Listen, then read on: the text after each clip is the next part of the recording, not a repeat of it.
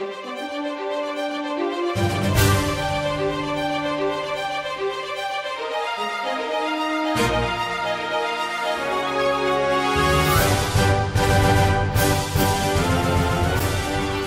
Saudações, queridos ouvintes, como estão vocês? Aqui quem fala é Lucas Xavier e começa mais um Biocenose Bugada, aliás, o primeiro Biocenose Bugada de 2021. E como sempre, eu estou aqui com Fernanda Coste. Fala aí, galera, e o meu Pokémon favorito da vez é o Spell. O Spell é qual? Aquele do... Gente, eu sou um pouco noob aqui, é o...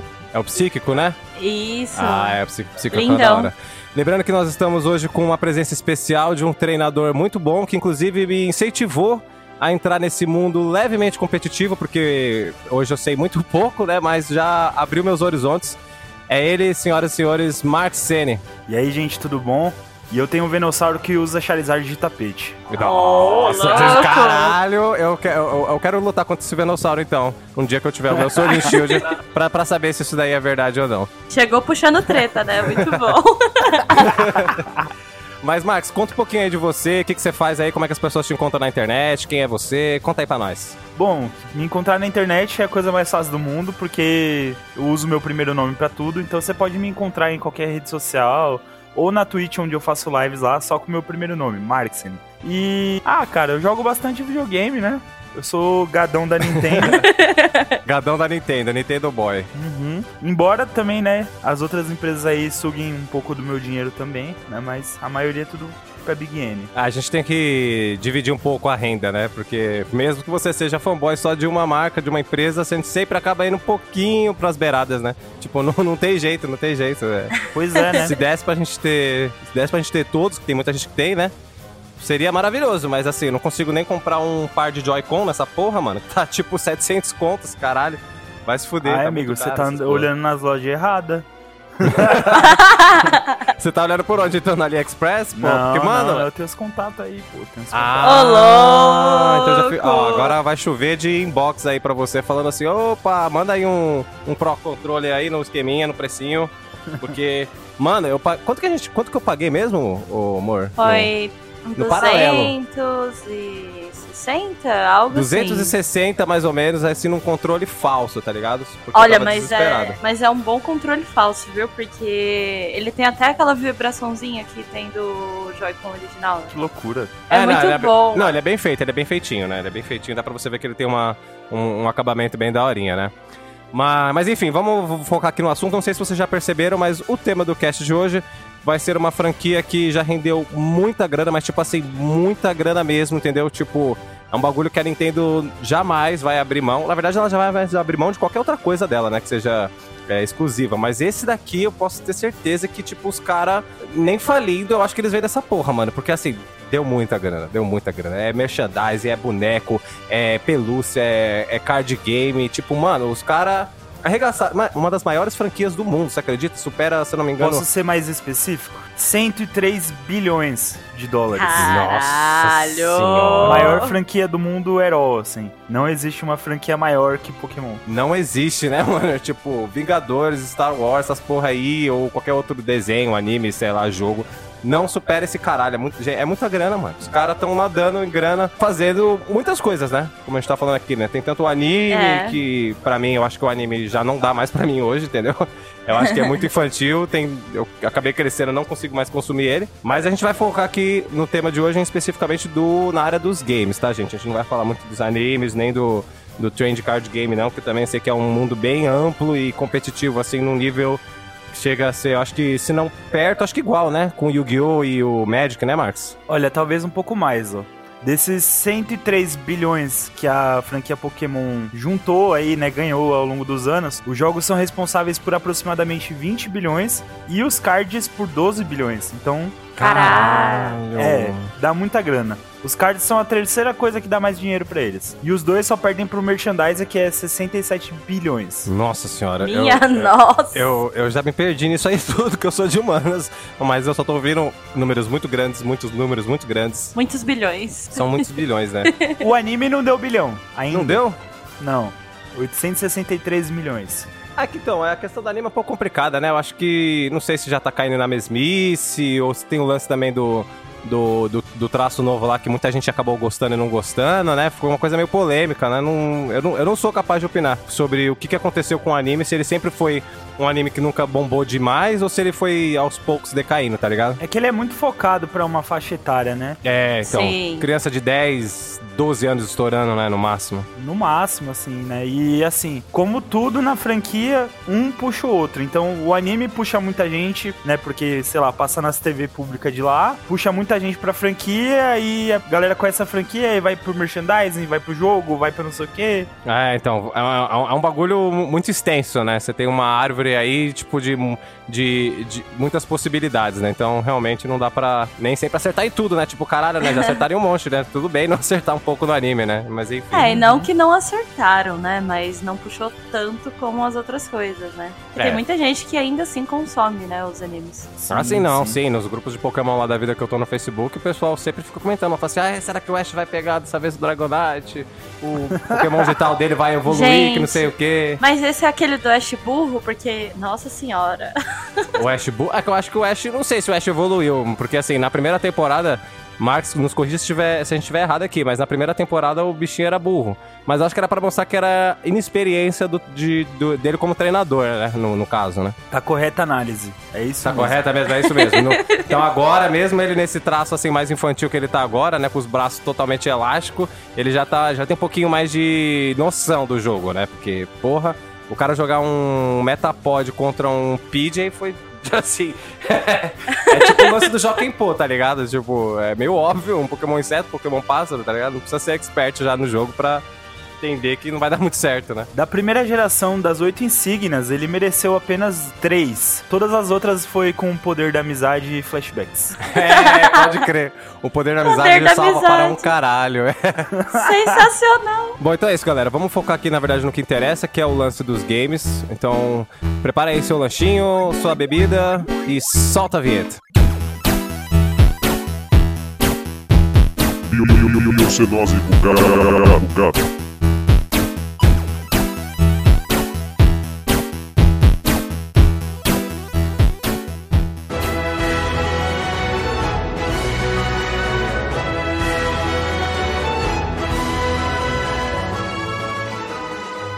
Lá, pessoal. É, Antes da gente falar sobre o jogo em si, vamos falar um pouco da origem dele, no que que... Como surgiu né, esse mundo Pokémon e essas raízes que a gente tem aí, porque na verdade não é bem é, briga de... Como é que é? Rinha de galo, né? Que na- a grosso modo é meio que isso, mas não veio nessa inspiração, né? Não, não- o criador não, não colocava a galinha dele lá pra brigar com a outra, né? O... Quem criou esse jogo, na verdade, foi o nosso japonês aqui, o nosso Satoshi Tajiri, em 95. E a inspiração dele, pelo que eu vi assim, ele colecionava insetos, né? Ele colecionava insetos no- ah, na cidade onde ele morava, se eu não me engano era em Tóquio, né, Marcos? Não faço ideia onde ele morava. se eu não me engano era Tóquio, só que era uma Tóquio mais rural, tá ligado? Não tinha tanto... Os É. vilarejos, né? É, exatamente, porque, ó, veja bem, o, o jogo foi criado em 95. Em 95 ele já tava meio que já bem encaminhado na, na área dos games, assim, lá com a Game Freak. Então, na verdade, é, era a infância dele, entendeu? Então, tipo, a Tóquio eu acho que tava começando a se desenvolver, se eu não me engano. E aí, se eu não me engano, os pais deles não deixavam ele ter um animal de estimação, cachorro, gato, essas coisas, então ele se aventurava pelos campos aí pra procurar insetos e colecionar. O mais legal disso tudo é que ele conseguiu puxar os amigos dele pra fazer essa brincadeira. Não sei se eles de repente já faziam isso juntos, ou se ele que falou, olha que da hora esse besouro aqui, ele falou, porra, vou colecionar também. É, eu acho que, na real, muito, muito japonês naquela época, assim, que não era tão modernizada, né, a cidade de Tóquio, fazia isso, porque você assiste qualquer filme que retrate essa época, ou até mesmo animes, eles colocam a criança lá no meio do mato, numa floresta, seja o que for, caçando inseto mesmo. Mas como assim? Você tá falando que tem animes de criança caçando inseto? Eu não entendi. Não, que mostra a infância, sabe, da criança e mostra o que ela fazia. E alguns animes e filmes já mostraram, tipo, é uma coisa bem rural, igual você falou, e eles caçavam insetos. Então eu acho que era meio comum naquela época. É cultural, né? É Exatamente. como, é como as crianças daqui, sei lá, bolinha de gude. Taco, isso, né? Campeão e tal. isso, exatamente. Ah. Porque não tinha muito o que fazer, né? Então o passatempo deles era caçar inseto. Ah, sim, meio que... sabe- Nossa, é, não, isso eu não imaginava que era um bagulho meio que padrão. Achei que era, tipo, em específico do, do Satoshi mesmo, sabe? Não achei que era, tipo... Qualquer japonês ali na sua infância, lá em meados de, sei lá, é, 50, caçava insetos no campo, né? É, eu vi que ele era bem introvertido, né, quando criança. Ele tinha essa dificuldade de fazer amizades, então é um ponto a mais, entendeu? Porque isso é uma coisa que ele consegue fazer sozinho, não precisa de amigos pra fazer. Mas ele não tinha, tipo, uma penca de amigos, sabe? Ele tinha essa dificuldade de se relacionar. É, ele era, ele era meio antissocial, né? Ele, ele tinha esse rolê aí. Mas mesmo assim ele conseguia, eh, os poucos amigos que ele tinha, eu acho que ele tinha alguns, né? Ele conseguia fazer trocas de inseto com eles. Uhum. Então, tipo, ah, o cara pegava um besouro, ele pegava, sei lá, uma barata, não sei, não sei como eles prendiam aquela porra nojenta, mas aí eles conseguiam fazer a troca, tipo assim, a troca, eu tenho dois desses, dois por aquele. Então aí você aí já consegue ver uma familiaridade nos dias de hoje, né? No, no sistema de trocas aí do Pokémon. Mesmo assim, né, ele tendo essa dificuldade, mano, ele era, pra variar, né, é sempre essa história de gênio, né, o cara ele não, não ia muito bem na escola, tinha dificuldade pra se relacionar, muito menos ter uma namorada ou um namorado, então, tipo, o cara era bem, entre aspas, esquisitão, né, não, não era um- um- uma pessoa que tinha um futuro traçado, né, um futuro de sucesso traçado, né. É, porque se você pensar, no Japão, eles têm muito isso de seguir a risca rigorosamente a questão da educação, né? Até os dias de hoje, eu vejo muita gente falando sobre, né? É bem rigoroso, é bem pesado. E naquela época não devia ser diferente, né? Só que ele também não ia bem na escola, ele não terminou, acho que o ensino médio, né? Algo assim. Então imagina, naquela época no Japão, deve ter sido bem difícil, né? É, o cara fez supletivo, mano, pra terminar o ensino médio. É, É, então, mas é que lá não é obrigatório o ensino médio, né? Não é? Tem muita gente que depois do fundamental para pra ir trabalhar. Assim, não é muito bem visto, mas ninguém vai falar pra você, ai meu Deus, você não terminou o ensino médio, sabe? Hum, ah, nossa, sério? Porque a, a impressão que eles passam, assim, né, é que, tipo, o supletivo deve ser um bagulho vergonhoso, né? Uhum. Uhum, e sim. deve ser mesmo. É, hum, até hoje aqui é um pouquinho, né? Ainda assim é. É, pra, eu acho que pra qualquer pessoa em qualquer lugar não é o indicado, né? De... Eu fiz supletivo, terminei aqui, né, porque eu parei ali no tempo, mas mesmo assim você não, você não fala com muito orgulho, né? É, um- é uma É. etapa que você tá superando da vida, né? Tipo, já eliminando ali, né? Um, de certa forma, é, um, é uma ação de sucesso, mas não é algo que as pessoas ficam totalmente confortáveis, né? É, ninguém fala orgulhoso, ah, eu fiz supletivo. Não, É, né? Ninguém fala nem mais orgulhoso hoje que terminou a faculdade, só fala porque não vai ter mais os BO. porque fala assim, nossa, acabou aquela merda. Só foi nesse sentido mesmo. Exatamente. Só que, mesmo assim, o cara ele conseguiu. É, em algum momento da vida dele, ele, ele se enfiou é, nas análises de, de revista de games, sabe? Tipo, ele, come- ele começava a dar análise de jogos. Numa revista que, olha só, se chamava Game Freak, que é a Sim. atual produtora. Era, era como se fosse uma zine, né? É isso, tipo, é, é um, tipo uma zine mesmo. Então, só que era mais, no caso, era mais amadora, né? Era um negócio mais assim, regional. Não, não É, o cara, o cara fazia as cópias à mão, assim, sabe, né? É, o bagulho era tudo, tu- tudo no manual, né? Tipo, bem roots mesmo, né? Old school. Então ele começou a escrever na revista justamente porque ele já se interessava muito por jogos, né? Ele tinha hiperfoco, ele tinha hiperfoco, então ele começava a ficar vidrado num determinado assunto, que no caso para ele foi videogame, e ele começou a, a- a se interessar demais. Se não me engano, ele chegou até a desmontar um, um Super Nintendo, um Super Nintendo não, um Nintendinho, né? Que tinha outro nome no Japão, acho que era Famicom, não era uma coisa assim? É, o, Fa- o Famicom. Famicom, isso, Famicom, do Famicom, Japão, né? que é o nosso Nintendinho, pra começar a ver como é que funciona o desenvolvimento de jogos, mano. E aí ele já conseguiu desenvolver Não, eu o jogo achei isso sensacional. Eu achei maravilhoso, né? É, o cara mostrando aí já que, tipo, o- toma aqui um, um, um tablefe aqui na sua sociedade, porque ele era visto como um perdedor, né? Então, tipo, é, ninguém tinha esperança pra ele fazer alguma coisa interessante, o cara já tava já se enfiado numa revista, depois começou a des- desmontar videogame pra ver como é que era a produção de um, e, e, se eu não me engano ele lançou um outro jogo antes do Pokémon, que não fez muito sucesso, mas lançou, e já mostrando aí que o cara já tava com um potencial aí encaminhado, né? Mas aí foi só em 1995 que ele então resolve lançar o Pokémon, quando ele avista o pessoas, crianças no caso, né, jogando Game Boy, né, o primeiro Game Boy pelo cabo Link. E aí ele viu uma, um potencial pra fazer alguma conexão com o passado dele, que ele deu, deu um flashback na cabeça dele quando ele colecionava esses insetos, capturava, né, e trocava com os amigos, ele falou, pronto, é isso aí, vou fazer um bagulho aqui vai forçar a interação, vai. é, se você quiser completar a Pokédex, né? Que é o lance de você ter todos os Pokémons na agenda, você vai precisar necessariamente de um amigo, porque você vai precisar da outra versão. Dificilmente uma criança ia conseguir comprar, eu acho que naquela época, né? Tô chutando aqui. Vai conseguir, iria conseguir comprar as duas versões do Pokémon, né? Pra conseguir completar a Pokédex. Eu acho que não. Uma curiosidade interessante sobre esse fato de troca e ter duas versões é que foi uma ideia do Shigeru Miyamoto, né? O criador de Zelda e Mario, né? Ah, é, pode crer. E até por Pode isso crer. que no o nome do seu rival no primeiro jogo é Shigeru e o seu nome é Satoshi, né? Lá no Japão. Se eu não me engano, é o nome original do Ash no Japão também, não é? É, Então, tipo, rolou essa parceria aí, aí, tipo, lan- lançaram o jogo, né? Só que mesmo assim, eu acho que com, com toda a cena de grandes lançamentos que iriam virar uma grande franquia mais pra frente, de começo o jogo não rolou muito bem, né? Tipo, vendeu umas poucas cópias. Até porque, se eu não me engano, o Game Boy naquela época eles estavam meio que já tentando mudar pra outras. Não sei se eles estavam focando num console de mesa ou já estavam focando já no Game Boy Color. Não, não lembro se fuzuei direito. Mas eles já estavam já meio que deixando de lado.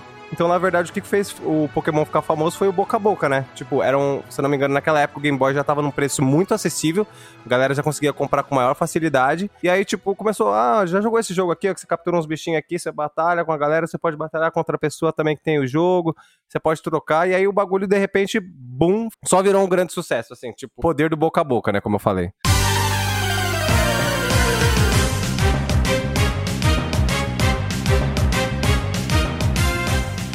E aí, a partir daí, a gente conseguiu todas as nossas gerações que a gente tem até hoje, né? Do Game Boy, Game Boy Advance, Game Boy Color, Nintendo DS, 3DS, etc. Enfim, né? A gente já tá o quê? Na, na oitava geração, Max? isso, agora é a oitava geração que começou com Sword Shield, né? Isso, o famoso Sword Shield, que eu, eu ainda não tenho no meu Switch. Eu tenho o Switch, mas eu ainda não tenho, não tenho esse jogo. Tô na, na expectativa aqui ainda de como é que vai ser, porque eu não fico atrás de gameplay. Eu gosto de ver é, as experiências com meus próprios olhos, né? Então, assim, eu quero realmente ver como é que tá esse jogo. Mas deu pra ver que tá bem legal, assim, né? Apesar, apesar de alguma, um gráfico ou outro ali, de algumas peças ali não estarem muito bem feitas, né? A gente convenhamos, né? Não sei se você é partidário dessa minha opinião. Eu acho que a gente vai chegar nesse assunto ainda. A gente tem, tem muita coisa pra falar, né? Ainda da evolução gráfica também, né? Claro. Mas tem muitas gerações, né? A oitava geração ela veio aí o quê? 21 anos depois, né? É, tipo, mano, é 21 anos de uma mesma franquia, seguindo uma fórmula tradicional, mas sempre inovando através de novas gerações, né? O bagulho realmente é, é histórico, né? É. Quantos pokémons tem no total? Hum, não sei, viu? Deve ser perto de mil, alguma coisa assim. É, perto de mil. Esse ano o Pokémon completa 25 anos, né, cara? Que loucura, um quarto de século. Mano, é, provavelmente Sim. os caras vão fazer algum bagulho, né? De repente, não sei, né? Fazer algum evento. É, evento não vai ter, né, mano? Por causa da pandemia. Mas normalmente a Nintendo sempre faz alguma coisinha assim, né? Quando vai comemorar o 25º, 30 ah, eles aniversário, devem né? adaptar, né? Ah, uma Pokémon Direct, né? Sempre rola. É, exatamente. Pokémon Direct tá sempre rolando aí. Mas isso que você falou, Max, do, do lance da, da franquia existir há 21 anos, mais ou menos? 25, né, aliás? É, 25, na época que saiu o Sword Shield ali, 20 e pouquinhos, uns 22, 23. Nossa, quando que lançou o Sword Shield? Já nem lembro. 2018. Caraca, foi em 2018 o Sword and Shield? Uhum. Nossa, mano, eu achei que, tipo, sei lá, tinha sido no máximo no ano passado. Você também tá de boca aberta, né, Fernanda?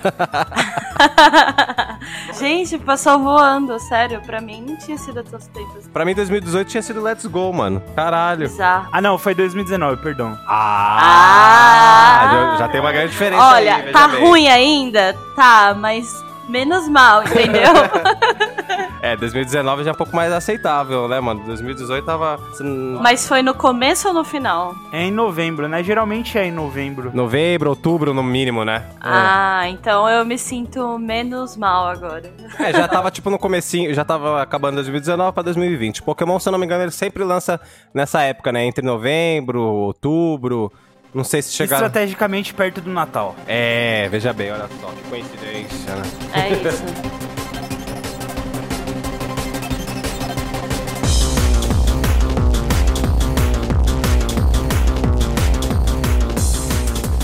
Mas, tipo assim, meu, falando desse negócio das gerações sendo é, constantemente melhoradas, né?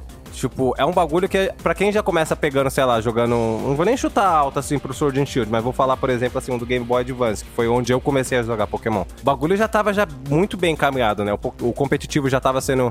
Já tava estabelecido, você já tinha inúmeras funções que no primeiro você não tinha, entendeu? Primeiro já a, a, primeira geração, né, o Red and Blue, era uma coisa mais limitada, né? Não existia competitivo. Se não me engano, os caras que foram se enfiando no, dentro do jogo para descobrir os números para diferenciar um Pokémon de outro. Não tinha batalha em dupla, você não tinha como bridar Pokémon, né? Ou seja, né, chocar ovo e tal. Então era uma coisa muito mais basicona, né? Que é normalmente quando começa uma franquia. Então você vê esse processo sendo evoluído, assim. Se não me engano, a cada geração eles, eles introduzem uma, uma mecânica nova.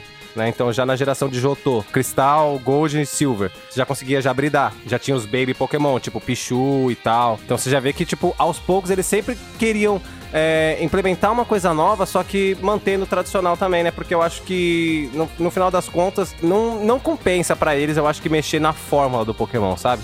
O, lance é aquela aventura lá, você sai de casa, vai capturar os Pokémons, tem os ginásios. Se eu não me engano, quando eles tentaram fazer uma, uma leve mudança, bem leve, né? Que foi no caso do Sun e Moon, não foi muito bem recebido, se eu não me engano, né? Que foi no caso do lance dos, dos desafios de Alola. Como é que era, Max? Era isso mesmo. Voltando na questão de bridar o Pokémon, é... como que o pessoal descobriu isso? O jogo apresentou isso pra eles? Tipo, a franquia falou, ó, oh, tem essa opção aqui, vocês podem fazer isso? Ou uma pessoa simplesmente explorou esse, essa coisa, né, que o jogo deixa você fazer e descobriu que dava pra enxergar o Pokémon perfeito desse jeito? Eu adorei que você tocou nesse assunto, porque nesses 25 anos, né, desde que existe o breeding aí, é, é a mesma papagaiada, né? Que acontece? Tem o NPC lá, o, a, a galera que cuida, né, dos seus Pokémon que você deixa lá, e é sempre o mesmo texto, que é ah, de vez em quando você deixa os Pokémon juntos e aparece um ovo misteriosamente. E é isso. Eles não falam exatamente o que, que não acontece. Não falam até hoje. É incrível que eles até dão uma pincelada, né? Eu vou, vou, vou dar um pouquinho o braço a torcer. Eles dão uma pincelada por cima no Sword Shield e fala assim: ah, esse Pokémon, ele. Eu sou um grande fã de breeding. Então, às vezes, Pokémon de breeding são mais fortes. Silêncio. Não fala aqui. não existe IV, não existe EV, não existe ah. pegar golpe que ele não tem normalmente. Tudo isso é tipo mete a cara aí e descobre. Mas, mano, não, velho, não é possível. Tipo. O, é possível sim. O, como é que os caras conseguiram Gente. tirar um, um, um, criar um Pokémon competitivo? Descobrir que existe essa possibilidade de trocentos números. É porque hoje, como eu falei, né? Hoje os caras já. Já, já tá aberto que existe competitivo, eles já dão, inclusive, muitos itens para facilitar o lance de bridar e tal, você conseguir ter a porra do Pokémon perfeito. Mas, tipo, sei lá, até Jotô, né? O Gold, Silver e tal, eu acho que eles ainda estavam começando né, a falar isso, né? Até a terceira geração, Rubi, Safira e sei lá. E, tipo, mano, os caras simplesmente tiraram que existe V e EV, entendeu? Que. Porra, não, não, eu, eu não consigo cair nessa, eu não consigo cair nessa, simplesmente não dá, mano. Ah, eu acho que foi colocado ali, né? Porque para isso acontecer, alguém tem que ter programado isso para colocar, mas não falaram sobre isso que é meio aquela coisa de explorar, igual o Marcos falou, tipo, mexe a cara aí, descobre, se vira. O que casa bem com o conceito do Satoshi, né? De querer explorar, de daquela coisa lá de quando ele era criança, que para você descobrir e achar os insetos, você tem que explorar, né? Você tem que ir atrás. Então acho que é meio que casa com o mesmo conceito, sabe? Do que ele queria. Ah, mano, mas mesmo assim, tipo. Não, eu entendi. Sua lógica faz, faz sentido, faz sentido. Mas só que eu acho que. É, eu não sei se é porque eu sou. Eu tô acostumado com aqueles tutorialzinho básico, sabe? Do tipo, olha só, é possível você fazer isso. Porque em nenhum momento do jogo, eu acho que até. Me corrija se eu estiver errado de novo, Max. Mas se eu não me engano, até o X e Y, eu acho que eles não falam muito, né, sobre é, competitivo em específico dentro do jogo. Tipo assim, né? Use esse item para garantir, sei lá, um, um IV bom. Eles, eles, eles falam umas coisas assim, tipo, é, de termos, né? Vamos dizer assim, de IV e IV, mas eles não explicam, né? Nenhum no jogo, né? O que, que significa IV ou EV. Não, é, é muito mais pincelado por cima mesmo, assim, né? Tipo, vamos ter uma batalha competitiva. Eu sou um Pokémon Breeder Shane. Aí você vai lutar contra ele. Aí você dá um golpe nele, o Pokémon dele fica com um de vida. Aí ele sobrevive com Focus Sash. Aí ele dá um counter, mata seu Pokémon. Aí o NPC vai lá e fala: Tá vendo? Eu tenho estratégias competitivas, mas sobre EV e IV não fala nada. E, tipo, acho que até hoje não fala, né? Não, aí ge- geralmente é algu- alguma coisa que você conversa com o NPC ele fala: Ah, é, eu posso te ajudar a saber os status do seu Pokémon. Aí, tipo, ele fala isso e quando você vai no centro Pokémon, mexer no Pokémon, aparece lá uma cartinha nova na hora que você tá folheando seu Pokémon.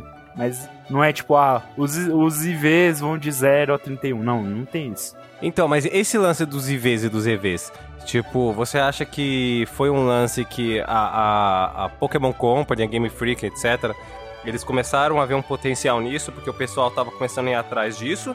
Ou se de fato eles já tinham a intenção, só que tipo, só não revelavam de imediato, eles já, eles já sabiam o que era IV, já sabiam o que que era EV, as Natures, caralho e tal, eles já tinham um cenário competitivo montado, mas eles, eles foram só deixando quieto porque eles achavam que na verdade o jogo ia se basear só no lance da aventura e você jogar um multiplayer ali pra descontrair.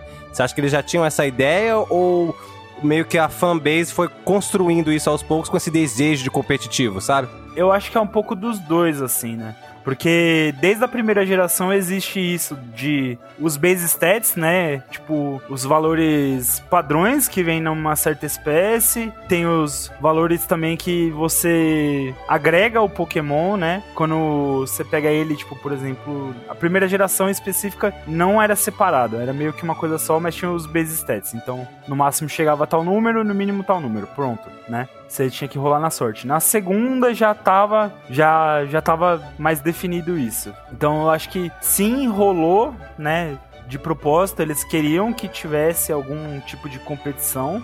Mas é muito. faz quem quer. É, é, porque na verdade, se você for analisar, né, o jogo ele pode ser jogado das duas formas, né? Apenas pra descontrair, inclusive até tenho conhecidos que só jogam só, tipo, a história principal, quer completar Pokédex e tal, mas não fica focando lá no, no, no caminho sem volta, que é o lance de bridar, né? Porque pelo menos pra mim é isso. Agora que eu descobri essa porra, quando tem um Pokémon que eu gosto, eu preciso falar assim, não, eu vou fazer um desse bonitinho. Um bonitinho, vai ser perfeito, vai ser o caralho todo, vai ser fudido.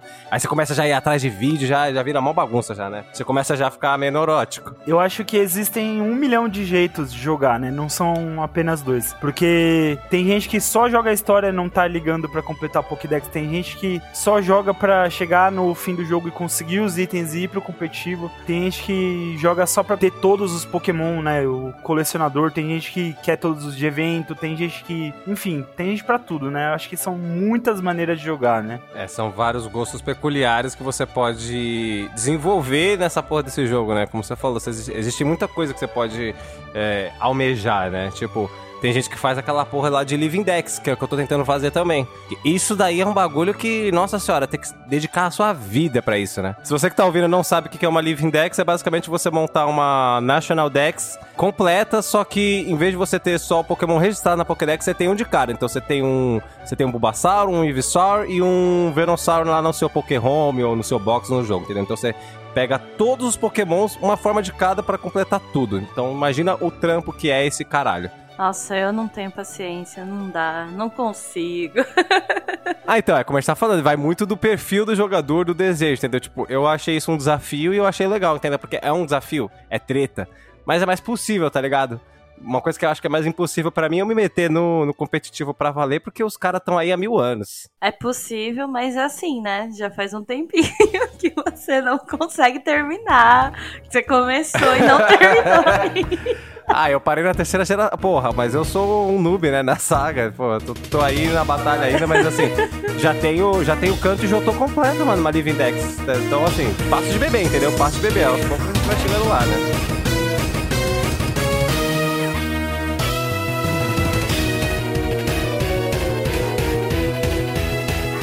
É, então, mas voltando aqui pro lance do competitivo, mesmo com essa, é, essa implementação do competitivo, tanto por parte dos fãs e por parte do, da empresa, né, da Game Freak, da Nintendo, etc., eles tiveram que, aos poucos, também se modernizando e atualizando algumas coisas, né, porque às vezes é, eles já iriam, às vezes não, né, eles já iriam implementar coisas que dentro do jogo base para você jogar solo, né, na aventura, ia ter que ter, né, que é, por exemplo, os tipos novos de Pokémon, não só também como os lances dos itens, né, então, tipo, tem item que, se eu não me engano, dá um boost no seu ataque, é, dá, um, dá um boost na defesa, enfim, status, né? Mudança de status no geral. E isso é um bagulho que, se você for olhar bem, é complicado, né? Eles. Principalmente na parte do- das tipagens dos pokémons, é complicado eles começarem a inserir é, tipos novos, porque você tem que saber qual que vai bater em qual, entendeu? Você faz toda uma, uma, uma, uma mudança na rotação de quem bate em quem, quem é mais fraco, sabe? E acho que também não envolve só bater, né? Tem muito do que eu tinha falado agora há pouco sobre previsão. Então, tem os itens também que são muito situacionais. Então, é, vamos supor o Red Card. Red Card funciona assim: você toma uma porrada, seu Pokémon abaixa um pouco a vida dele, passou menos da metade, o Red Card vai lá e expulsa o Pokémon que atacou. Aí vai, ele vai ser trocado por causa do item do outro Pokémon. Não, peraí, É. peraí, deixa eu ver se eu entendi. Esse Red Card... What? Calma aí, não, peraí, peraí. Deixa eu ver se eu entendi certo pra ver se essa porra é apelona mesmo. Você tá com um Red Card no seu Pokémon. Seu Pokémon levou um ataque. Ele tá, sei lá, quase morrendo, né? Com um de HP, não sei. É, abaixou da metade. Baixou da caso. metade, beleza. Aí o Pokémon que deu esse dano, ele é expulso da. Ele, ele volta pro treinador, é isso? Ou é o seu? Isso, e ele tem que mandar trocar outro. Ele, ele sai aquele e ele manda outro, entendeu? Mas tipo, ele é expulso da partida mesmo? Tipo, o cara não pode jogar não, ele de não, novo? não, ele volta pro banco. Ah, ele só volta pro banco, assim, aí É, já cai tipo- um outro. É, aí tipo. Ah, seu Pokémon ativou a Red Card do inimigo, então ele volta pra você e você manda outro. Ah. Não tem um ataque que faz isso? Você não tinha um ataque Tem. que faz isso que. Que você. Ele usou várias vezes contra mim, inclusive. Eu ficava puta. Eu não lembro agora. Tem Eu um não- monte, né, que troca. Mas tem, não tem? É, nossa, tem, tem vários, você, faz o ataque, o Pokémon vai lá e passa aquele ventinho, né? Um Aí é que tá, Aham, que tá a graça do Pokémon, né? Do competitivo, no caso, né? Porque você só tem uma ação por Pokémon por rodada. Tudo que você pode fazer é uma ação. Em RPG, geralmente você tem uma, uma party ali, né? Com um monte de gente. Você faz estratégia, ah, não, esse aqui vai atacar, esse aqui vai defender, esse aqui vai curar, né? Uhum. E no Pokémon não, é uma ação. Você escolhe um ataque ou você troca o, o Pokémon que tá lá atacando, sabe?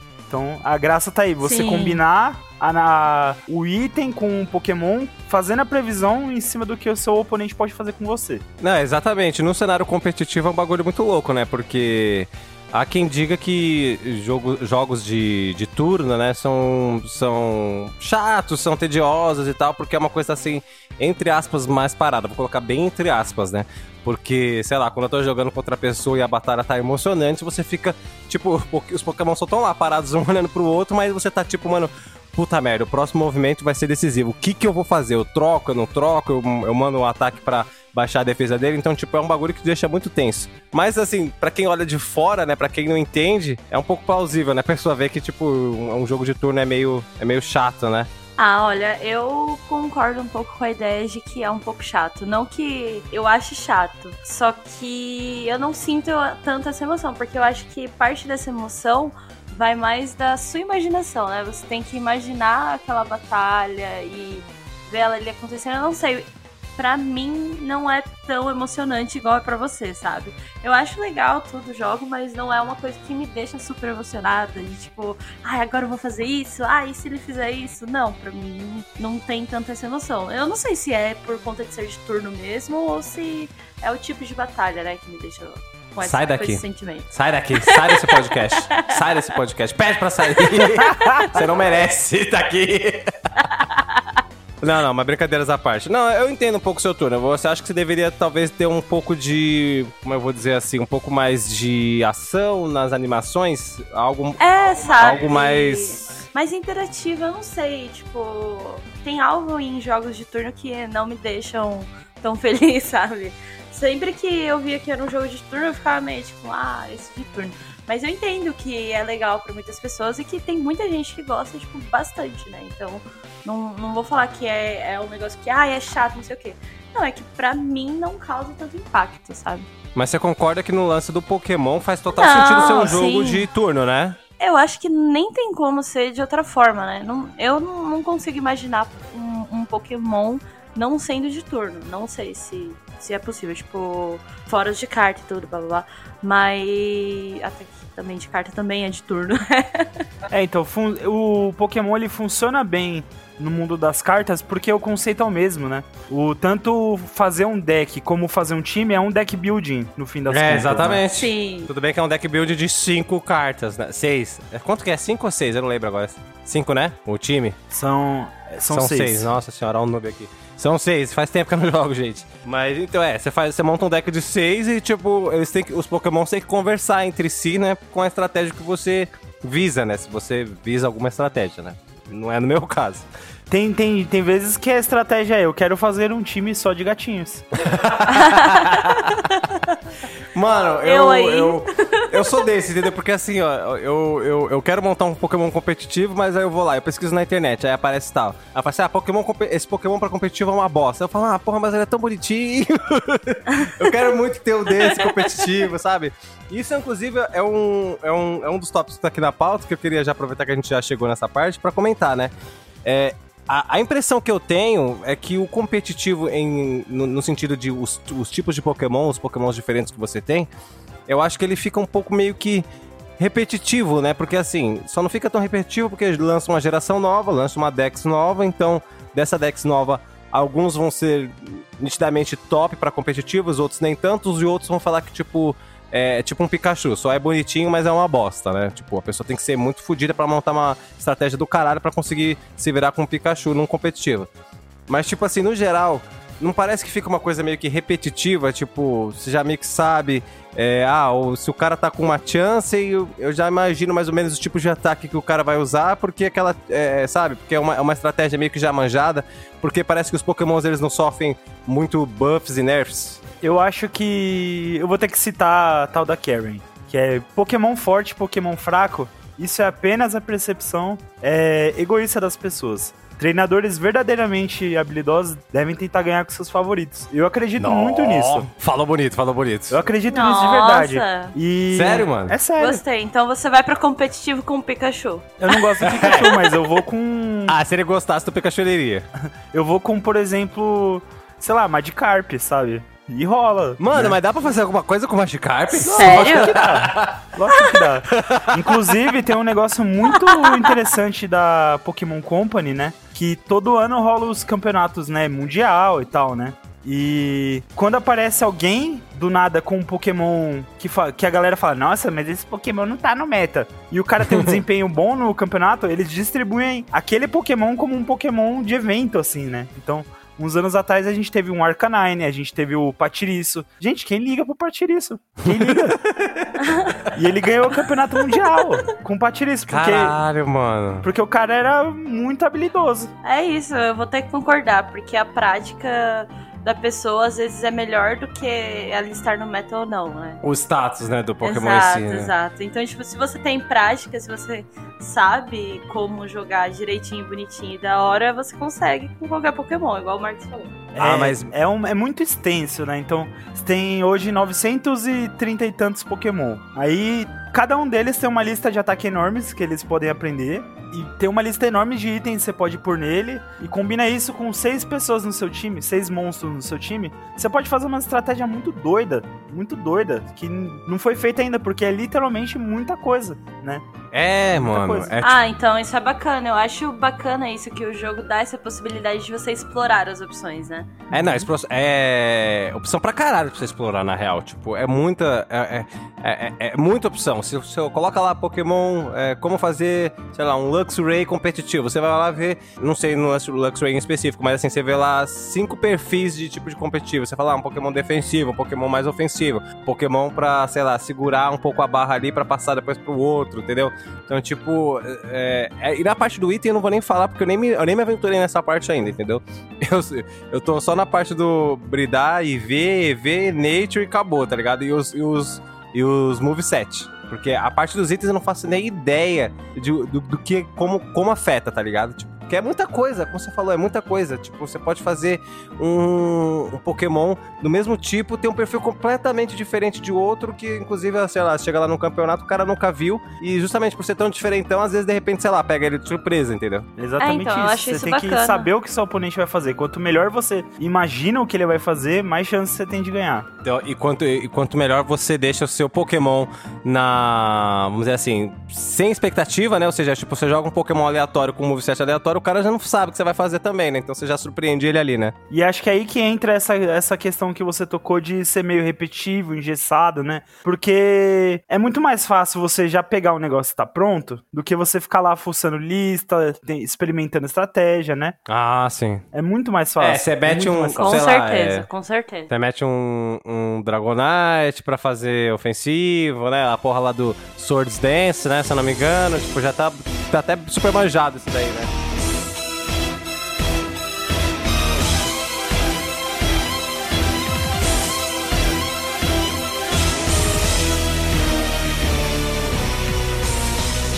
Mas, então, ó, deixa eu fazer uma pergunta aqui, ó. Não rola muito, né, disso mesmo, de fazer buff e nerf em Pokémon, né? O único caso que eu sei que rolou, assim, uma diferença, inclusive foi você mesmo que me contou, foi no lance do, do, do Hunter. Não, não do Hunter, é a evolução dele, que eu esqueci. O Gengar. O Gengar, isso, ele tinha uma habilidade, né, que era Levitate, se eu não me engano, né? E agora ele não tem mais. Não, e rola, toda geração rola algum, algum tipo de ajuste assim nesse sentido, né? Por exemplo, na sexta pra sétima, o Talonflame foi muito nerfado, diminuíram os danos dele lá, né? Por causa do Gale Wings. Nessa última geração, tiraram todo o, Hidden Power, lembra do Hidden Power? Lembro, do Sunny né? Existiu esse desde a, sei lá, segunda geração. É, baseado nos EV do seu, do seu Pokémon, ele ia ter um golpe de tal tipo. Então, Pokémon de água às vezes tinha um, Pokémon, um ataque de fogo por conta do, do Hidden Power. Não existe mais. Nossa, não, os caras acabaram com essa mecânica? Acabaram. Acabaram. Mas por quê? Porque pra eles não era interessante você ter um, um Pokémon ali que às vezes ficava muito overpower, né? Hum, faz sentido. Ele, ele tinha, pou, tinha pouco jeito de você counterar a, a estratégia. Então isso não é interessante pra eles. Ah, mas então, tipo, você tá falando que o Pokémon ficava tão overpower que o, o oponente não conseguia bater de frente, mano? Não tinha, não tinha uma opção, nem mesmo ele tendo um Hinder Power? reduz muito, né? Você pega aí o caso, vamos pegar o Greninja aí, né, do XY. Teve uma hidden ability dele que ele virava Protean, que é basicamente o Pokémon vira o tipo do ataque que ele tá usando. Ah, é, já ouvi falar bastante dessa do Portem. Então, tipo, o Greninja, vamos supor, ele é tipo água, não sei o que. Aí ele usou um ataque de fogo, Hidden Power Fogo, ele vira tipo fogo. Aí vamos supor que tem um Pokémon de planta do outro lado. Ele clicou lá no ataquezinho de planta dele pra bater. Vou, vou destroçar o Greninja porque ele é de água. Só que aí quando ele vai bater, agora ele é de fogo. E aí? Nossa! Nossa, realmente. Não, é, isso daí é apelão para um caralho. Mas mesmo assim, tipo, é uma. Tudo bem, eu concordo, é apelão pra caralho, mas assim, não é um, não é um lance que ah, se aplica a todos os Pokémons, não é específico de um Pokémon, né? São habilidades que não estão disponíveis pra todos os Pokémon. Ah. São pra só alguns, entendeu? Entendi, achei que era pra todos, no caso, assim, tipo, todos os Pokémons Não, poderiam não. ter uma Hidden, hidden Power, né? Você falou? Ah, o Hidden Power todos podiam ter, mas vamos supor, um Pokémon de planta, pra conseguir ganhar de um Greninja que tivesse o Hidden Power de fogo, ele ia ter que penar muito, muito, muito, reduzir muitas possibilidades pra ele, sabe? É, ralar para um caralho, né? É. Não ia conseguir bater muito, né? Tipo, tadinho, né? Ainda mais o Grey Ninja, que se eu não me engano, é, ele, é, ele é bom porque ele é um Pokémon rápido, né? Ele tem um status de velocidade Uhum. fodida. O Pokémon de planta não vai ter nenhuma chance. É, realmente, não, nesse caso eu confesso que faz sentido eles terem retirado. Mas os dois lados podem explorar, né, esse recurso. Então podia até deixar, tipo. Ah, mas porra, você viu que ele acabou do exemplo que ele deu aqui, mano?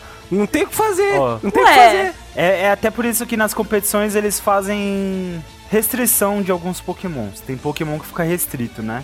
E de vez em quando eles vão lá e tiram a restrição. Se você pegar os próprios campeonatos que rolaram no na sexta geração ali, principalmente quando saiu o Omega Ruby e Alpha Safira, foi uma vergonha assistir as finais. Mas por quê? Porque os times eram 100% iguais, que era Kyogre, o Groudon e o Rayquaza e um quarto elemento, né? Na, na Double Battle lá, porque o formato oficial é Double Battle.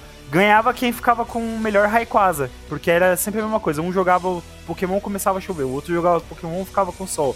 Aí entrava o Rayquaza, tirava todos os efeitos de clima. E ficava repetindo isso. Nossa, mas sabe? peraí, Chatão mas- assistir, horroroso. Mas me falaram que, assim, ó, é um bagulho que eu ouço assim correndo na internet e tal. Eu, eu não sou do meio competitivo.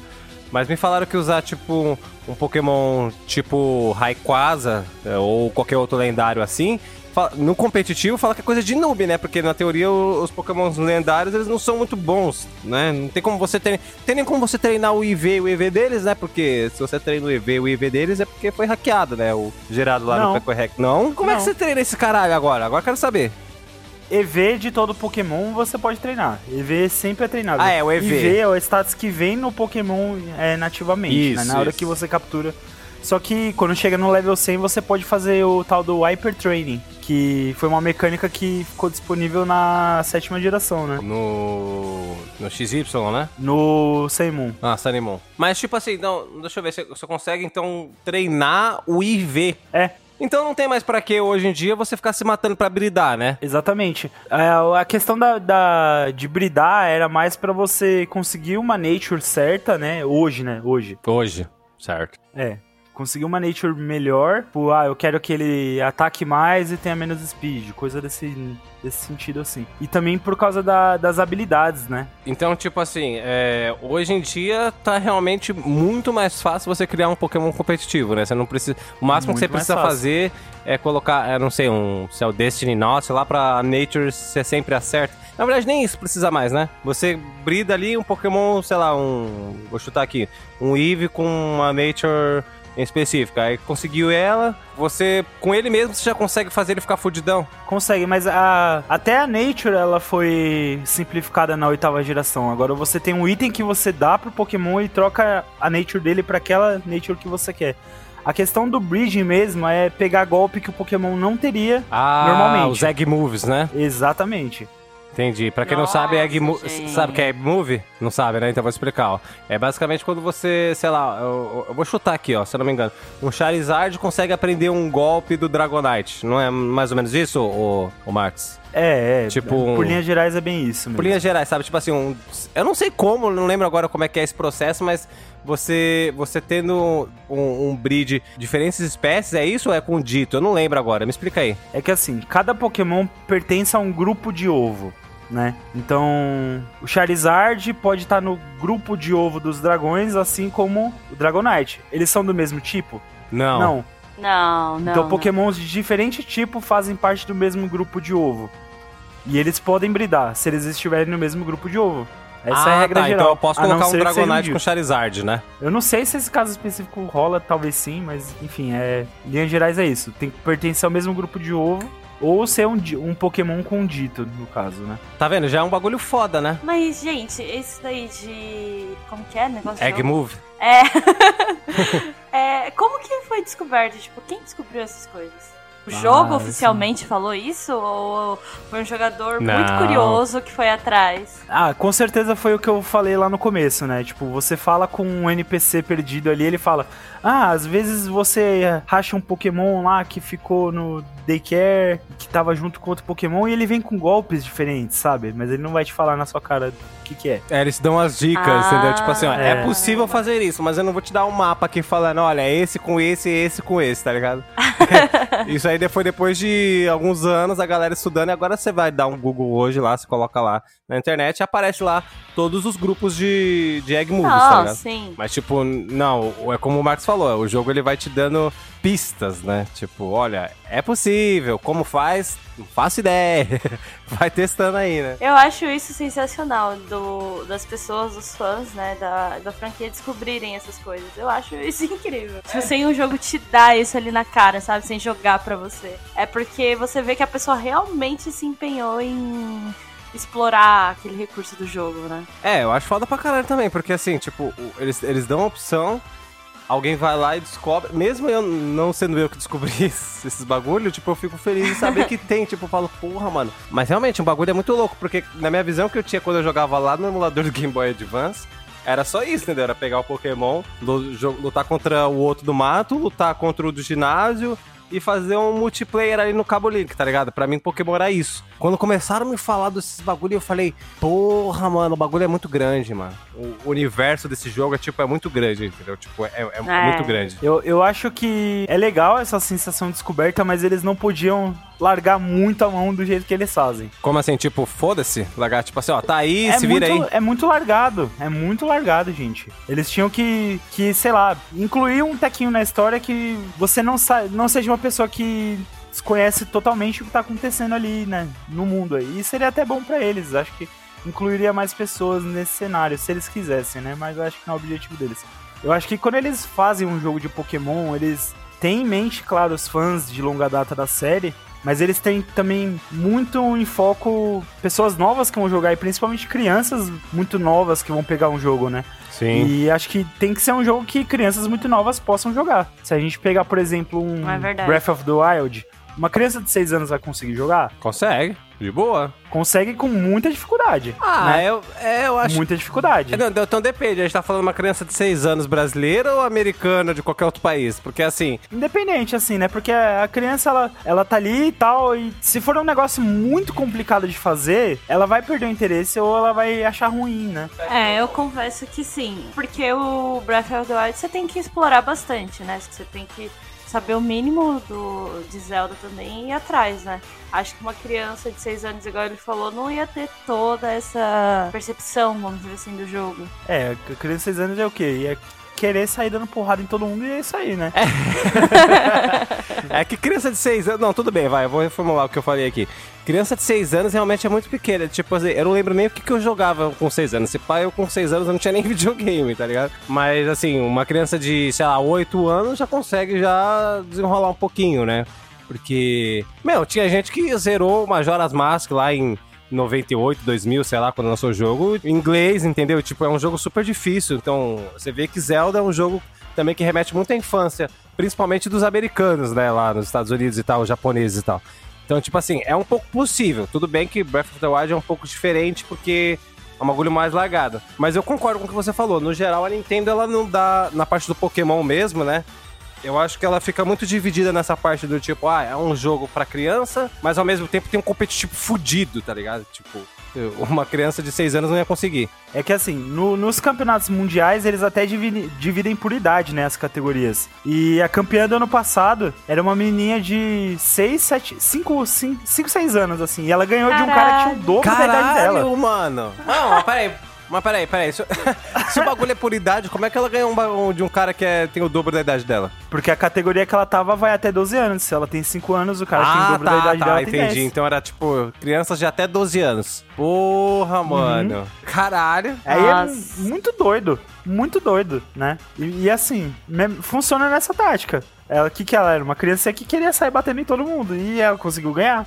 Mano, eu acho que foi o quê? Foi no passado retrasado, né? Porque eu acho que eu vi uma notícia recente que uma menina muito novinha ganhou um, um campeonato. Foi recente, né? É, isso, é, foi bem recente. Ah, então eu vou entrar lá, querer matar todo mundo.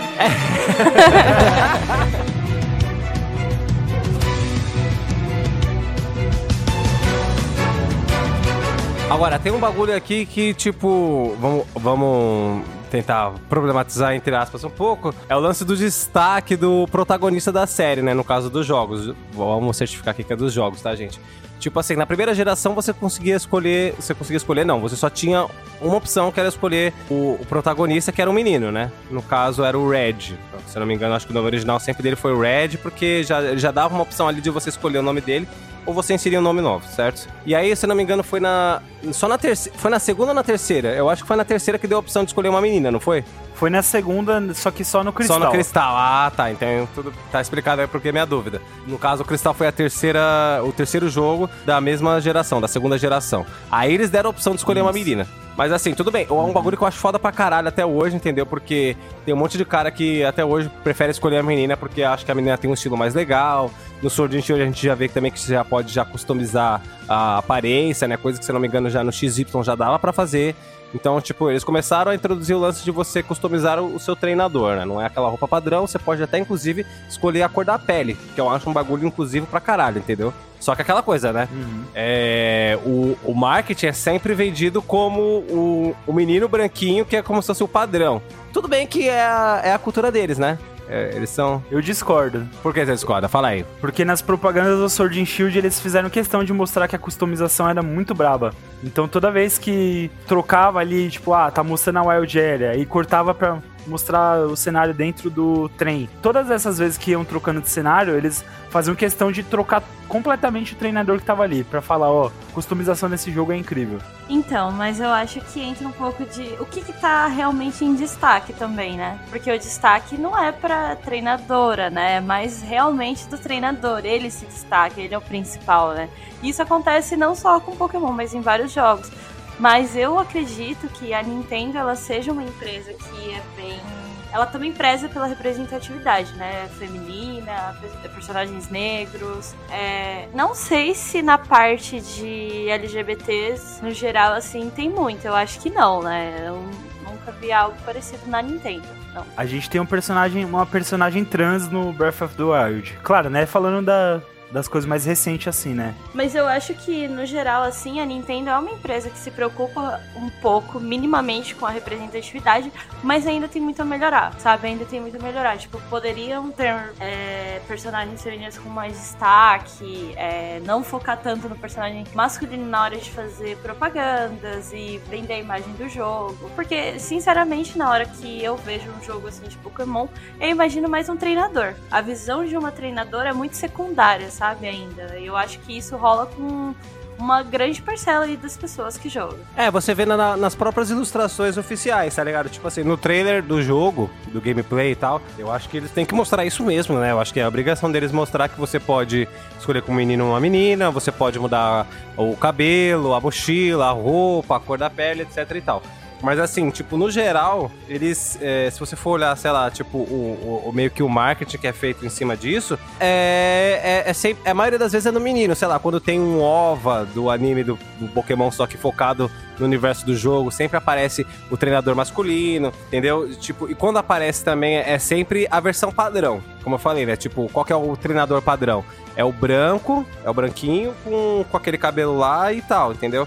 No Sword and Shield é a mesma coisa. Tipo, Exatamente. se a gente for falar pra. Por exemplo, se, for, se você for num evento de anime, a pessoa vai falar assim: ah, vou fazer cosplay do treinador do Sword and Shield. Ele vai usar a roupa padrão que, com, com, com a cor padrão dele, que é o quê? A touquinha que ele usa, né? Se não me engano, a blusa vermelha e a mochila quadradona. E a menina com a boininha e o vestidinho, entendeu? Normalmente, sempre quando eles vão divulgar essa imagem, é da, é, é, é da etnia branca e às vezes eles compartilham os dois. Tudo bem que, como eu falei, né? Eu entendo que, tipo, lá no Japão, eles, eles se veem assim, eles são brancos, afinal de contas, né? Tipo, então... Eles são amarelos. É, amarelos. Mas eles é... mostram bem como brancos, né? No caso do, do Pokémon Sword and Shield específico, eu acho que eles tomaram mais cuidado com isso, né? Tanto que quando eles revelaram o jogo, o primeiro trailer que aparece treinador pela primeira vez é a moça, né? Que inclusive ela virou um meme aí na internet se você procurar, que é a escocesa, a, a treinadora Pokémon escocesa puta, né? Que tipo, Nossa, puta no sentido de brava. Eu não que vi é, tipo, isso não, mano. Você não que, viu isso? Que virou meme, que é tinha esse? fanart toda hora da, da treinadora muito brava, assim, tipo, sabe, que, aquele meme de irlandês bravo? Sei, sei, sei. Só que sei. com a moça treinadora Pokémon. Tem muita arte disso, eu achei incrível, assim, né? Os próprios líderes de ginásio do de Sword Shield né? Falando só do Sword Shield, que eu acho que é quando eles ligaram um pouquinho mais para isso. Certo. Tem muita líder de ginásio, muita.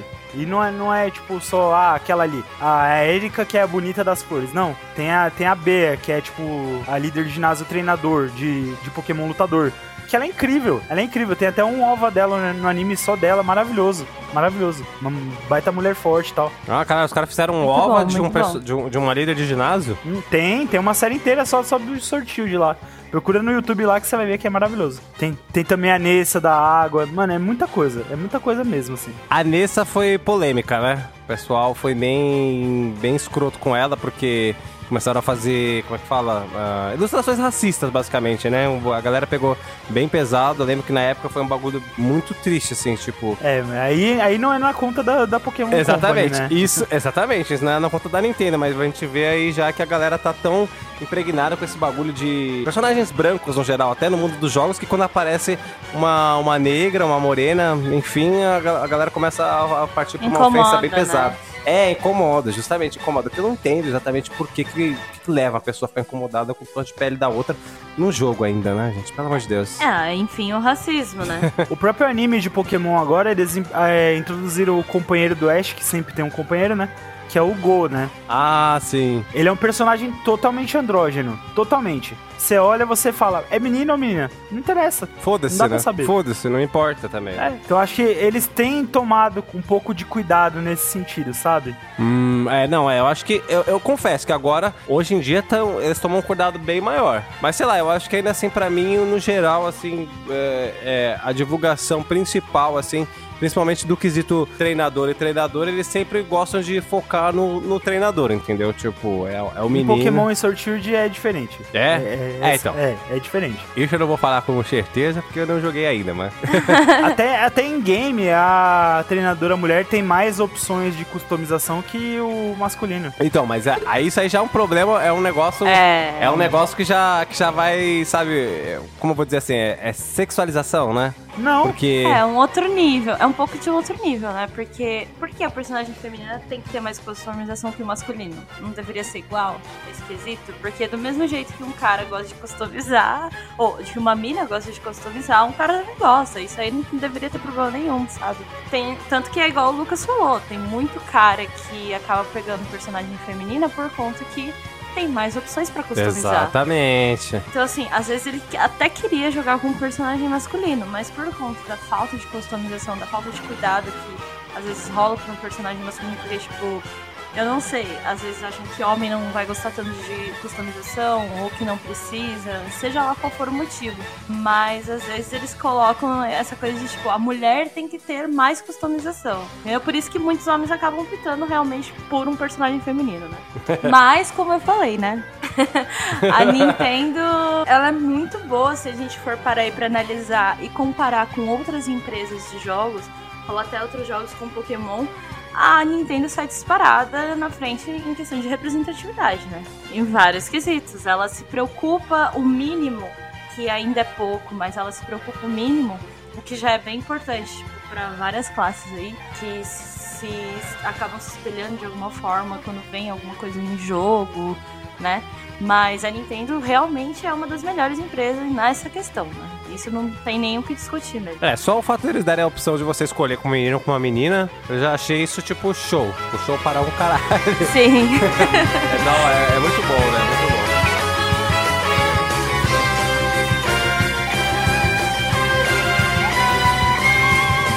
Agora, indo pro lance da, da narrativa do jogo, né? Do fato de você zerar esse jogo. Eu sou muito zoado, inclusive, por um amigo meu que eu não vou citar o nome aqui. mas ele fala assim: ah, dá pra zerar Pokémon só apertando A, é muito fácil. E aí eu falo assim: não, não é bem assim, você tá errado, tá ligado? Não é só apertar o A, você tem que movimentar com o personagem. você tem que andar, mas assim, tipo, eu brinco, eu falo que não é assim, mas assim, a grosso modo, a gente sabe que não é um desafio zerar Pokémon, né? No, no lance da batalha, eu digo assim, né? Não no que descobrir como tem que fazer, como progredir pra tal área. Mas eu digo assim, na batalha eu acho que é, é, a, a, a Nintendo peca um pouco nisso. Não sei se é porque eles querem deixar um jogo também acessível pra crianças de 6 anos, como o Marcos estava falando, ou se também é pra. Sei lá, eles não querem dificultar o jogo no geral, sabe? É, eu acho que é, que é o que eu tinha falado antes mesmo, assim. Se ficar muito complicado, é é difícil trazer gente nova, né? Ah, eu não sei, mas tipo assim, eu não tô falando que você tem que introduzir um, um universo competitivo pra aquele player novo logo de uma vez. Mas assim, por exemplo, ó, eu vou usar eu como exemplo. Quando eu jogava, eu focava em só em ataques que eram ofensivos, ou seja, tipo um Flamethrower, Thunderbolt, essas coisas. Eu vi, eu queria ver a animação fodida e o dano que eu ia dar no Pokémon. Quando eu usava um, um ataque, por exemplo, Tail Whip, se não me engano ele enfraquece a defesa do Pokémon, eu olhava aquilo ali, primeiro que eu não entendia de inglês, né? Então eu olhava aquilo ali, o Pokémon se mexia, acontecia alguma coisa, dava uma ondinha ali, ele brilhava e não levava dano. Aí eu falava, porra, eu gastei um turno e o Pokémon não, e o Pokémon não, não- não- nem abaixou um HP dele. Aí eu pensava, vou focar no ataque, lá, Quick Attack, Tackle, entendeu? Então, tipo, no, no geral, você não precisa usar muito desses ataques, sabe? Eu acho que você acaba não aprendendo o, o- o- a gama de opções que o, que o jogo te dá, não necessariamente pro competitivo, mas também pra você aprender pra que, que serve esses ataques. Porque se você meter ali um, sempre um ataque ofensivo pra tirar o HP, dependendo do seu time, você ganha na maior facilidade, entendeu? Então eu acho que, eu não sei, a, a, a minha humilde opinião, a minha humilde visão. Eu acho que isso é um pouco de um problema pro lance de, da campanha, sabe? Eu acho que eles poderiam dificultar um pouquinho. Não precisa deixar um Dark Souls da vida, pelo amor de Deus. Mas, assim, podia deixar um pouquinho mais levemente dificultado. Pra mim é indiferente, né? Eu, eu não jogo Pokémon pela história, né? Porque, convenhamos, também a história às vezes é meio qualquer É. coisa, Isso é fato. né? e nem pela dificuldade. É, então, mas é porque o seu perfil já é um perfil do competitivo. Então eu acho que você se encaixa mais com aquele lance que você falou, né? Eu vou zerar o jogo. Pior que, né, eu não tô tão competitivo. Agora eu tô mais colecionador. Ah, mas em que sentido? Tipo, você também quer terminar as Living Decks, igual o Lucas estava falando. É, e também é, é- é muito prazeroso pra mim, né, no Sword Shield ficar fazendo raid, né? Ah, é. Então você junta com a galera, faz raid, ah, veio o Pokémon da hora, ah, não veio tão da hora, aí vai lá, passa pra frente, fica trocando. É, então Né? você tá mais desfrutando das opções que o jogo tem, né? no- ao invés de ficar necessariamente focado em uma, né? Porque eu acho que essa altura do campeonato também você já deve estar com uma Living Dex completa, né? não, não tem sentido pra mim jogar só pela história, jogar só. Pela Pokédex. só Dá pra terminar apertando A, sabe? Eu acho que dá sim. É, mas eu acho que é um lance que também, como, como o próprio Satoshi falou, né? A intenção dele, eu acho que é um lance que também envolve bastante as suas amizades que você tem pro jogo ficar mais imersivo, né? Mais, mais divertido no geral, né? Porque eu, eu confesso que, tipo, jogando aqui com, com a Fernanda, a gente começando a desenvolver os nossos times, era uma coisa muito mais legal do que eu, sei lá, eu fazer isso sozinho, entendeu? Aqui da minha casa. Ir pro bar só pra duelar. Exatamente. Batalhar. Ó, uma coisa que eu, particularmente eu, faço, quando ah, eu quero dificultar, eu dificulto o jogo. Eu vou lá, uso um Pokémon que eu sei que apanha mais, né? Que tem desvantagem. Eu penso numa estratégia diferente, eu faço um Nuzlocke da vida Ah, aí, né? sim. É, eu já ouvi, eu já ouvi dizer essa coisa. A sua própria forma de dificultar o jogo, né? Por exemplo, no Zelda tem. É, faz no Zelda você. tem gente que faz o lance de você não pegar as- ah, os Hurt Containers, você não aumenta a quantidade de coração. Você vai lá e enfrenta os boss, tudo com três. E tipo, mano, é um bagulho realmente desafiador. Você quer que fica difícil? Joga lá então com três coração. Joga lá um inseto contra um, um Pokémon voador pra você ver, você ganha, né? Vai pra Elite Four com Pokémon level 1, sabe? Coisa assim. não, mas aí é Caralho. fisicamente impossível, né, mano? não, não é não. Mano, não. Tá 30 falando que- poções, né? Com 30 poções. tipo, Hyper Potions. Full Restore. Depende do time que você montar, você nem, nem usa item, sabe? Mano, velho. Nossa. Sério? Então A depois. dificuldade você que faz, ué. Mano, então depois no, no, no Oh. off aqui, você- no inbox, você me manda um link de alguém aí enfrentando Mano. uma elite fora aí de qualquer geração com Pokémon de level 1 que eu quero ver. Agora eu fiquei curioso. Não, é isso, sabe? Eu acho que a dificuldade tá muito atrelada às suas escolhas no jogo, né? Então, você fala que você gostava de Flamethrower, que não sei o que, você, esco você escolheu o Bulbasaur? Na, na primeira geração, não. Eu escolhi um Charmander. Que é Então. difícil pra caralho começar com Charmander. Só o começo, mas depois que você vira um Charizard, fica mega fácil. Agora, se você tivesse escolhido um Bulbasaur, por exemplo, você não ia ter tanto acesso a golpes de dano. Você ia ter mais acesso a golpes de status, de fazer o cara perder vida e você recuperar. Um você ia ter uma estratégia mais defensiva, entendeu? Ah, é, isso é, ver- isso- isso é verdade. Vai muito do. É, é interessante o que você falou, porque vai muito do, também do da escolha do inicial que você toma, né, no começo da partida, né, no começo da jornada. Tipo, Uhum. você tem um. Você, você tem o mesmo caminho a seguir, mas a forma como você traça esse caminho pode ser, tipo, extremamente já treta logo no começo, né? Como eu falei, né? Um Charmander no encanto. Nossa senhora, o bicho leva um pau, né? Se for só ele mesmo, né? Se não tiver um Pokémon ali pra te ajudar. É o primeiro ginásio de pedra, o segundo ginásio de água. Aí o terceiro é elétrico, aí que você começa já a respirar, né? Mas realmente, isso é um bagulho muito interessante, né? O inicial que você escolhe determina muito a forma como você vai traçar a jornada. E tem gente que começa o jogo não usa o inicial, pra dificultar mais ainda. Pega o inicial, joga no PC lá e fala, não, vou jogar com Ratatá. Nossa! É, tem vários vídeos da galera zerando uma, uma liga Pokémon com Ratatá, mano. O Ratatá, não é nem Raticate, Ratatá. Ah, eu prefiro o Ratatá do que o Hatcate, porque o Ratatá é bonitinho. Mete uma Everstone lá e acabou, né?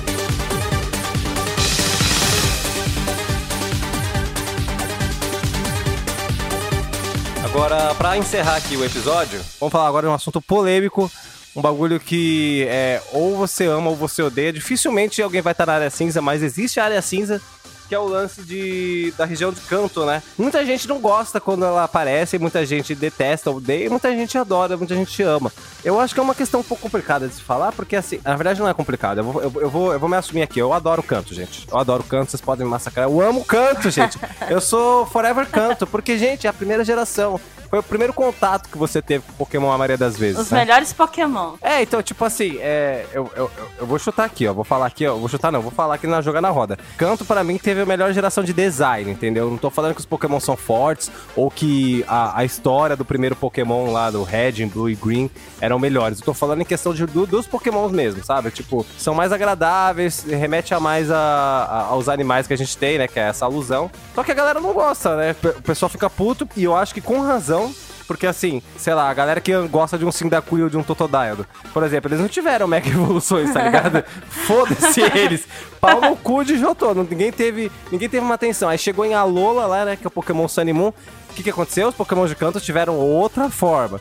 Charizard tem trocentas formas. Tem a, o X e Y, tem a versão lá Gigantamax, agora no Sword Shield. Então, tipo, eu acho que. Eu, eu entendo o lance de, da galera odiar, mas é. É a primeira geração, né, gente? Eu acho que eles gostam de focar bastante nessa porque foi a origem de tudo. Eu acho que, que é, é controverso sim, mas pra mim foi muito mágico, né? Porque o jogo da primeira geração é literalmente tirar leite de pedra.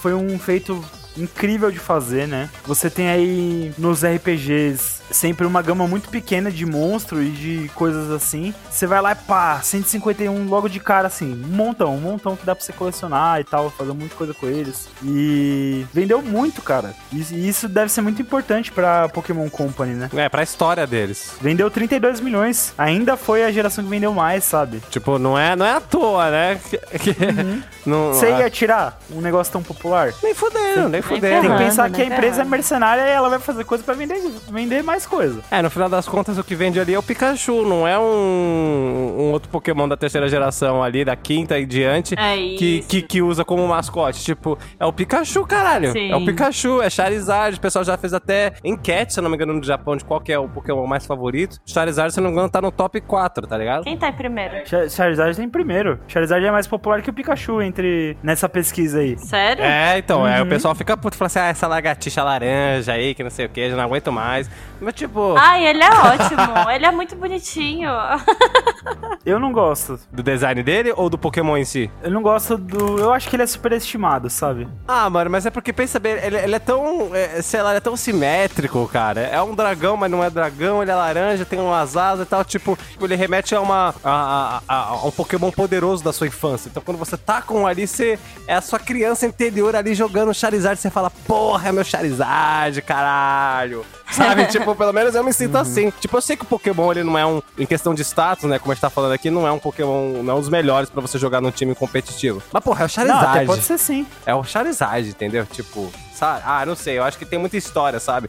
O Ash ajudou bastante a gente a criar esse, esse amor por um, por um Charizard. É, então, a gente tem essa conexão com ele, né? Porque aparece no anime, você viu quando era criança. Aí quando você cresce, você quer jogar com ele, né? Sentir aquela nostalgiazinha gostosa. De poder jogar com o Pokémon de lá, de muito tempo atrás. Isso é tão verdade, mano, porque no XY ele foi o único Pokémon, se eu não me engano, é um dos poucos, sei lá, que teve duas versões de Mega Evolução. Tinha a versão do X e a versão do Y. Tipo, o Blastoise e o Venusaur não tinha, tá ligado? Ele só Mega evoluía pra uma, uma forma geral, porque o pessoal já sabia que a cara toda do campeonato já tava todo mundo Team Charizard, Team Charizard, Team Charizard, entendeu? É, a empresa também fica feliz, né? Com o Charizard, gosta dele, né? É, um Pokémon que eu acho que ou você ama ou você odeia. Eu acho que dificilmente você vai ficar ali no meio termo, né? É. Sobre canto, eu acho que eu caio mais nessa área cinza, sabe? Tipo, ao mesmo tempo que eu amo, que ah, foi a minha primeira geração, que me introduziu tudo. Eu já joguei tantas vezes canto, sabe? tipo, chega uma hora que cansa, né? Let's Go Pikachu Eevee eu tenho, sei lá, duzentas e tantas horas. Então, mas você. é, eu, eu vou fazer essa pergunta só pra confirmar, porque eu sei a resposta, mas você é dos que gostou do Let's. Da, de ter lançado a versão Let's Go, né? Você não achou um pro- tudo, problema, eu né? jogo tudo. É porque não, porque a gente sabe que esse foi um dos pokémons mais polêmicos, né? O pessoal fala, puta que pariu, canto de novo, não aguento mais, remake de Elo, caralho, tanto jogo bom pra fazer, tanta geração nova pra dar uma ênfase, assim, uma atenção, vocês me veem com porra de Pikachu de novo. Aí vendeu 12 milhões. É. É, é, é isso que eu acho incrível. O pessoal reclama, reclama, reclama, reclama, reclama, mas tá aí, as milhões de cópias vendidas. Não tem o que fazer, gente. Enquanto vender, eles vão continuar fazendo. Ah, mas isso é, isso é verdade, né? Ah, então tem certo, fazer. tem que fazer mesmo. Continua fazendo. A gente critica, você pode não gostar, pode brigar, pode encher o saco deles no Twitter.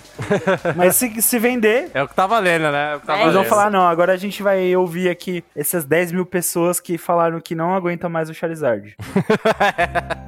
10 mil só, oh meu Deus.